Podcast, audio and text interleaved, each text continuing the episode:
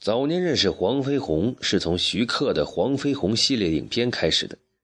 作为徐克新武侠电影的代表之作，《黄飞鸿》系列不但捧红了李连杰，更是香港电影发展进程中极为重要的标志性阶段。同样处于清末和民国时期的《霍元甲》和《叶问》，也被拍成各种民族英雄情节的系列影片。影片主题不乏讨论爱国救民的方式。究竟是开馆行善，还是以暴制暴？最终将影片推向高潮的，都难逃一场无需再忍的恶战。孰胜孰负已然不重要，重要的是观众看得如痴如醉，心中那口恶气全部转化成了对英雄的崇拜。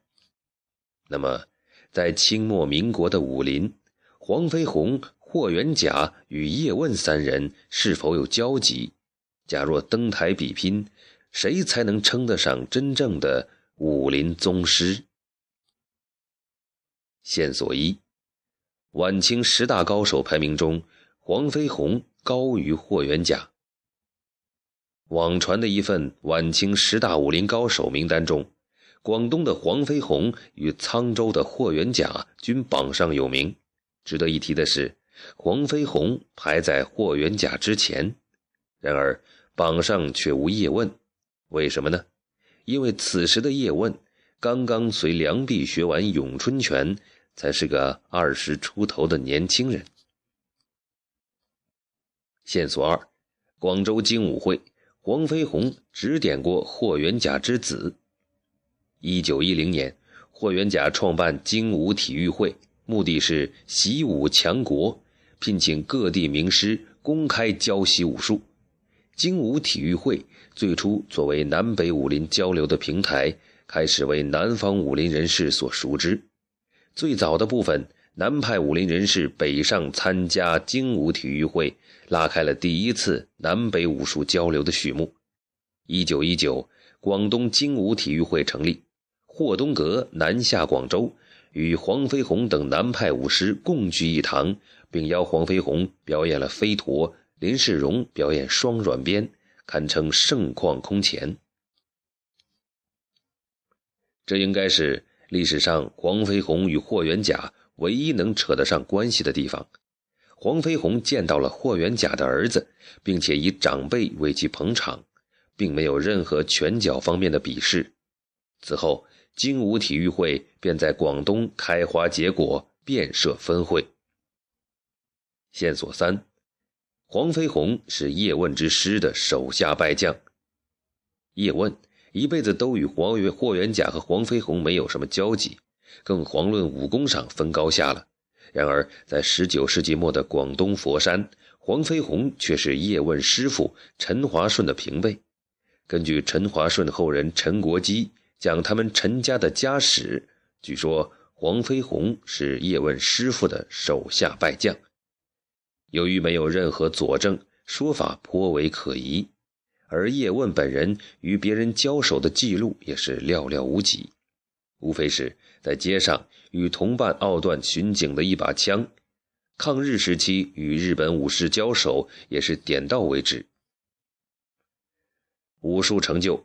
黄飞鸿掌握双飞陀、罗汉袍、无影脚、铁线拳、弓字伏虎拳、罗汉金钱镖等各种招式，还对洪拳进行了较全面的整理。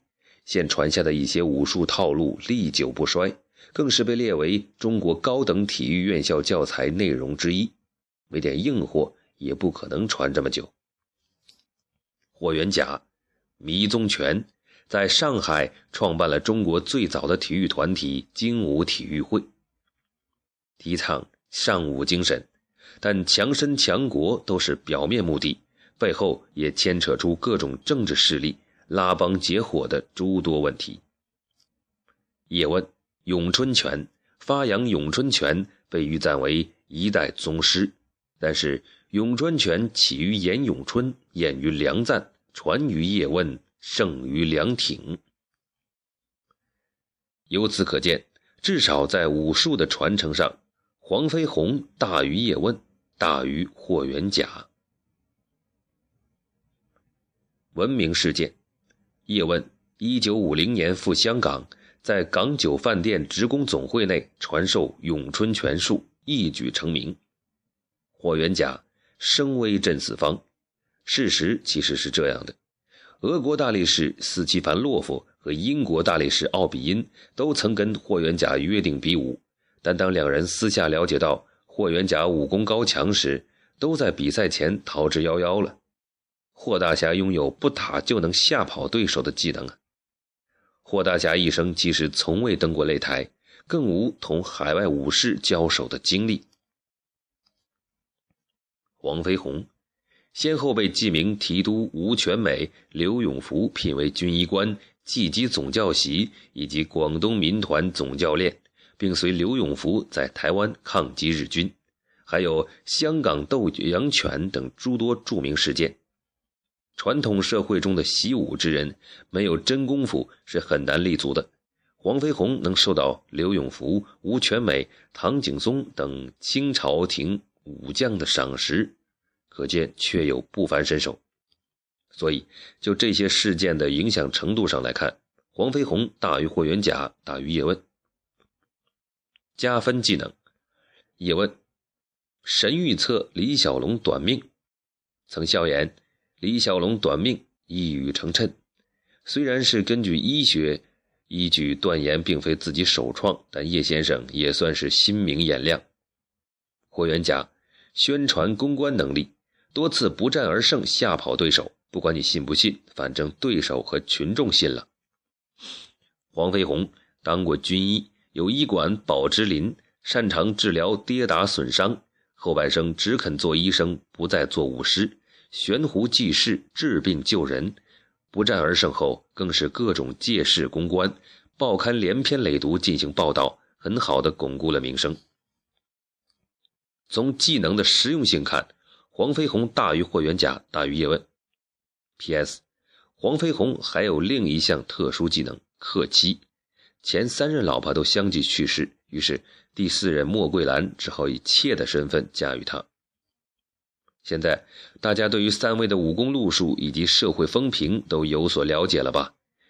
一千人心中有一千个哈姆莱特，相信每个功夫电影迷都有自己心中的武林宗师。没有确实的史料记载宗师们在那个动荡年代经历的真假，但如果光论武术技艺，又怎能给后人留下这么多感动震撼的故事？